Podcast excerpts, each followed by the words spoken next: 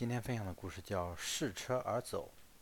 齐景公到渤海湾去游玩，风和日丽，景色宜人。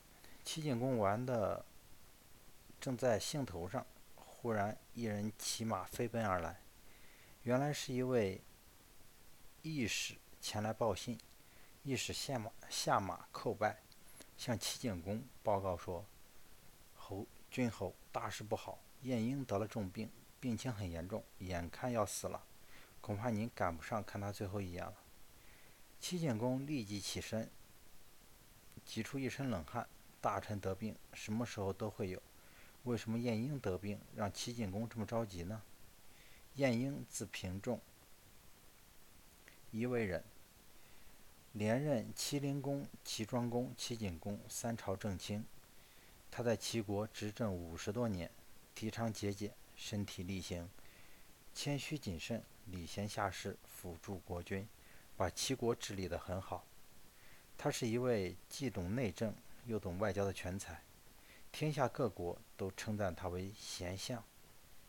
晏婴是齐景公最倚重的宰相，他突患重病，齐景公能不着急吗？齐景公刚站起来，刚站起身来，又有一个义士飞马前来报告宰相晏婴的病情。齐景公命令，赶紧且樊且，赶紧把樊且套在马车上，让韩叔亲自来赶车。侍从人员看到齐景公急得团团转的样子，谁也不敢怠慢，迅速把骏马樊且套在车上。韩叔接到齐景公的命令，也急忙赶来，亲自替齐景公赶车。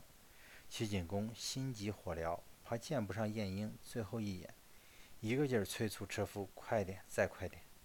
马车前进了几百步的距离，齐景公觉得韩叔赶车不够快，就把马缰绳从韩叔手里夺过来，自己亲自赶车。马车大约又前进了几百步，齐景公觉得这匹马跑得不快，于是他就放弃了马车，跳下车来，自己猛往往自己往前猛跑。凭着樊且这样的骏马和韩叔这样的驾车技术，齐景公还以为不如自己下车跑得快。违背客观规律、一味蛮干的人，反而达不到预期的目标。